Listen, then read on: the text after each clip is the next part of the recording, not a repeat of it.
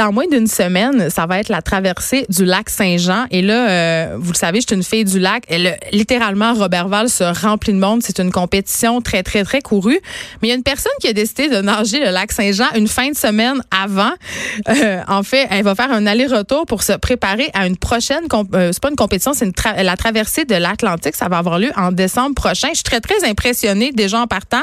Heidi Levasseur est au bout du fil. Bonjour. Bonjour. Écoute, moi je capote, je suis impressionnée puis j'ai peur. Tu vas traverser le lac Saint-Jean aller-retour. C'est combien de kilomètres? Oui, ben en fait, euh, on a calculé ça, c'est environ 52-53 kilomètres. Euh, je vais me rendre jusqu'à la plage euh, de Vauvert, en fait, à l'autre bout du lac, à la limite du lac. Et puis, pour retourner et revenir vers Robertval. Ça va te prendre combien de temps faire ça? Ben, on estime entre 14 et 16 heures. Ça va être plus facile de vous le dire en arrivant. oui, parce qu'évidemment, ça peut varier. Eh, c'est un défi qui n'a pas été réalisé depuis près de 30 ans, ça, faire l'aller-retour. Oui, exactement.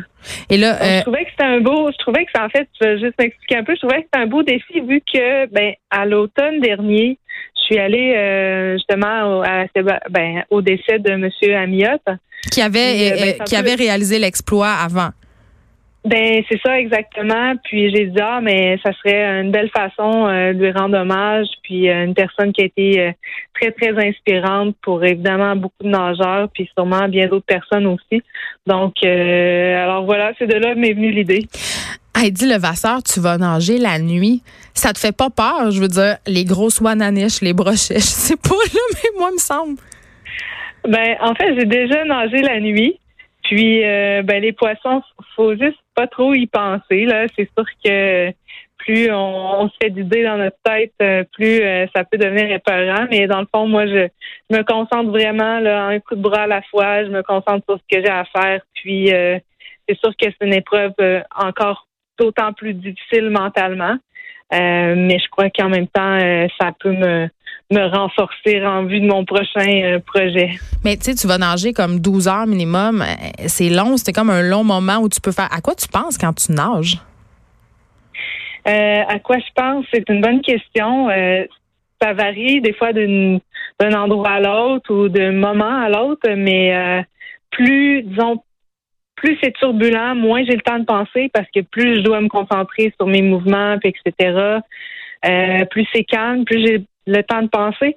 Euh, je vous dirais que justement en 2016, quand j'ai fait la rivière Saguenay puis le tour du lac, j'ai euh, je me suis mis à donner des pensées positives à des gens, disons, dans mon entourage, des gens qui m'ont encouragé, même des gens qui pourraient en avoir besoin, qui ont soit une maladie ou un cancer ou quelque chose. Puis je me suis mis à, chaque 20 minutes, parce que c'est à chaque 20 minutes que je m'alimente, donc je fais une petite pause pour boire à chaque 20, un 20 minutes, je le donnais à une personne, puis à un autre. Puis d'ailleurs, j'avais envie de le relancer, puis de, demander aux gens si vous voulez que je passe un 20 minutes à, à penser à vous, puis à envoyer des bonnes énergies, ben juste à, m'écrire sur Facebook, puis euh, ça va me faire plaisir. Tu, euh, évidemment, tu vas relever ce défi-là pour te préparer à un autre défi qui est de taille, celui-là, je dirais même encore plus. Tu te prépares à nager 3000 kilomètres dans l'Atlantique. Pourquoi tu fais ça? Pourquoi? Ben, en fait, euh, c'est un, un défi qui me. Donc, c'est un dépassement de soi. Moi, je suis une fille qui, depuis que je suis très jeune, j'aime me dépasser, j'aime aller au-delà de mes limites. Je veux voir jusqu'où je suis capable d'aller. Puis ça, ça a été un défi là, qui m'a été proposé. Puis j'ai dit, euh, ben oui, pourquoi pas? Puis pourquoi pas tenter ça? Euh, et puis, en même temps, ben j'ai découvert euh, dans les dernières années euh, aussi beaucoup de pollution dans l'eau, tout ça. Ça m'a vraiment touché. Tu vois vraiment un changement?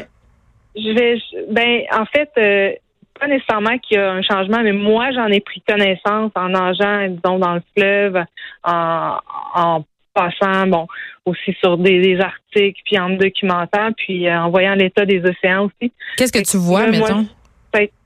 ah, eh ben, en fait, euh, vous voulez dire ici euh, dans notre entourage? Oui, comme pollution? Euh, ben, sans fleuve Saint-Laurent, c'est Il y a des places que ça sent carrément les égouts. il y a des places où, ben, en fait, on, on voit pas vraiment à travers l'eau. L'eau est pas transparente du tout. donc, il y a peut-être pas tant de débris parce qu'ils sont filtrés, mais les débris les plus la pollution la plus insidieuse, c'est celle qu'on ne voit pas, puis c'est celle qui contamine justement euh, nos poissons, notre flore marine, tout ça. Donc c'est devenu pour moi là un enjeu que j'ai mis euh, en avant dans cette traversée-là. Fait que tu nages aussi pour nous sensibiliser à ça. J'ai une question, je me dis, eh, bon, euh, évidemment, on va faire de la nage en mer. C'est quand même assez différent de la nage en eau douce. Il me semble qu'il n'y a pas tant de vagues que ça sur le lac Saint-Jean. Nager en mer, ça peut devenir assez violent, là. Oui, mais je vous dirais au lac Saint-Jean aussi, parce que les vagues euh, hein, sont créées par les différents systèmes, euh, le vent, tout ça. Plus un étendue est large, plus les vagues sont longues. Donc, euh, moins de chances d'avoir des vagues déferlantes. Il y en a, mais je veux dire, là, au lac Saint-Jean, c'est des vagues qui sont plus courtes. Puis ces petites vagues-là, s'il y a du vent un peu puis elles augmentent, ça peut devenir très difficile à nager. Serait plus difficile de nager dans, dans des vagues de face de, de 1 mètre, un mètre ou un mètre et demi que de nager sur des vagues hautes de 3, 4, 5 mètres, mais qui sont très longues puis sur lesquelles je vais flotter. Comment? Euh, c'est deux difficultés différentes. Comment on s'entraîne pour se préparer à un tel exploit physique? Ben d'abord, il y a tout un background que j'ai euh, depuis les années que je nage, donc euh, il y a là quand même une confiance, il y a là un savoir-faire, je vous dirais. Puis il y a évidemment euh, le maintien de l'endurance, l'entraînement en eau libre quand on peut. Puis tout simplement là de bien être encadré aussi. Des fois on n'en parle pas assez, mais les encouragements, à la fois moral, mais à la fois aussi alimentaire. L'alimentation, c'est quelque chose de très important. Moi, je me suis rendu compte euh, à certains moments que c'était pas vraiment un mur psychologique que j'avais, c'était juste euh, il me manquait des électrolytes, alors il me manquait des sels, puis euh, en m'alimentant différemment, puis en ajustant ça, ben tout d'un coup, mon énergie revenait. Alors c'est tous des détails comme ça qu'on apprend avec l'expérience, puis qu'on qu'on sait mieux euh, comment opérer après par la suite. Et là, parlant d'énergie, euh, tu vas nager 3000 km dans l'Atlantique. Comment ça se goupille cette affaire-là? Tu, sais, tu dors quand? Tu prends des pauses quand? Comment ça marche?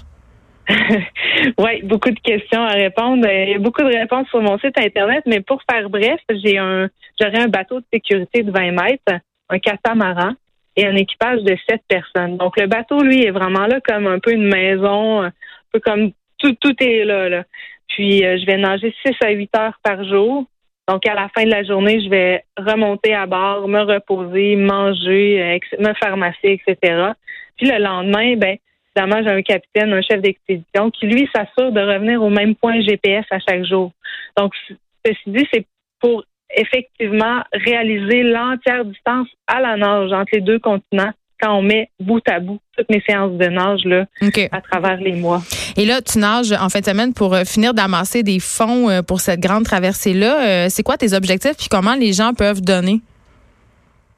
ils peuvent donner via mon site Internet. Il y a une façon d'aller contribuer. Donc, à ce niveau-là, il y a aussi réseautage parce que on, est toujours à la recherche d'un, d'un commanditaire, d'un mécène pour compléter le financement. Il vous manque combien? Partie, euh, il manque euh, un quart du financement, donc un quart d'un million. On est à tout, tout le reste est financé par le documentaire. Donc, euh, tout ce qui reste à, à combler, c'est cette partie-là. C'est quand même un bon montant. Donc, euh, si vous connaissez des personnes qui sont assez fortunées, ben, c'est le temps de m'en faire part. Je pourrais en parler à mon patron PKP. Message dans l'univers, c'est une blague. euh, écoute, et là, euh, j'ai appris entre les branches que tu cherches quelqu'un pour être dans le bateau en fin de semaine pour filmer ton exploit. oui, c'est ça. J'ai, j'avais un caméraman qui a dû annuler dernière minute. donc, il y a quelqu'un qui a ces, euh, habiletés-là, avec euh, la capacité évidemment d'aller sur l'eau euh, un bon bout de temps, puis peut-être dans la, on risque d'avoir de la vague aussi. Donc, évidemment, c'est c'est pas essentiel à mon équipe là, pour la traverser, mais s'il y a quelqu'un qui est volontaire, ben ah, je vais recevoir ça. Les gens du Saguenay, euh, les gens du Saguenay qui nous écoutent, euh, écrivez euh, nous sur la page des effrontés si vous voulez vous porter volontaire, on vous mettra en contact avec l'équipe d'Heidi parce qu'évidemment c'est que ça serait quand même bien pour ton documentaire qu'on puisse documenter tout ça. Merci Heidi Levasseur de nous avoir parlé. On va te souhaiter la meilleure des chances. On va te souhaiter aussi que l'eau ne soit pas trop froide.